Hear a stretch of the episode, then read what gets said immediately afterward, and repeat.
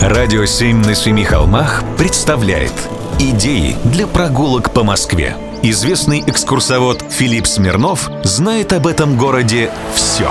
Прогулки со Смирновым. Здравствуйте. На Покровском бульваре за номером 11 стоит дом Дурасовых. Сейчас здесь одно крупное учебное заведение. Этот дом – одно из лучших произведений зрелого классицизма в Москве. Усадебный особняк с двумя воротами и оградой построен архитектором Матвеем Казаковым в 1790 году. Бригадир Алексей Дурасов, женившись на графине Мясниковой, наследнице уральских землевладельцев, очень разбогател.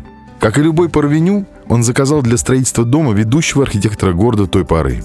В 1812 году во дворце Дурасовых расположился штаб Антуана Бадуэна Гизбера Ван Дедема Ван де Гильдера, французского бригадного генерала нидерландского происхождения. Правда, несколько позже он из-за пожара перебрался к мельницам на Явскую улицу.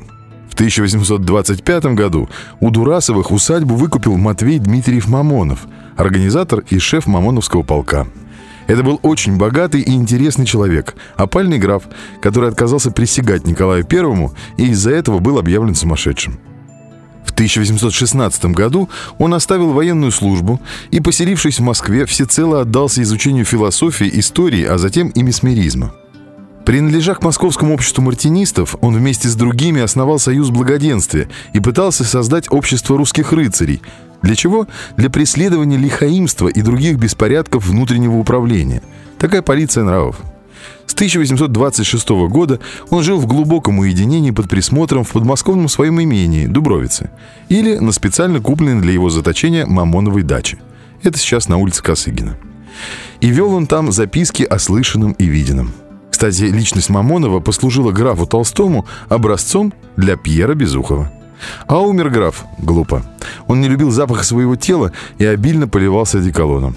Но вздумалось ему, смочив рубашку парфюмом, прикурить трубку от свечи. Так и сгорел душистым.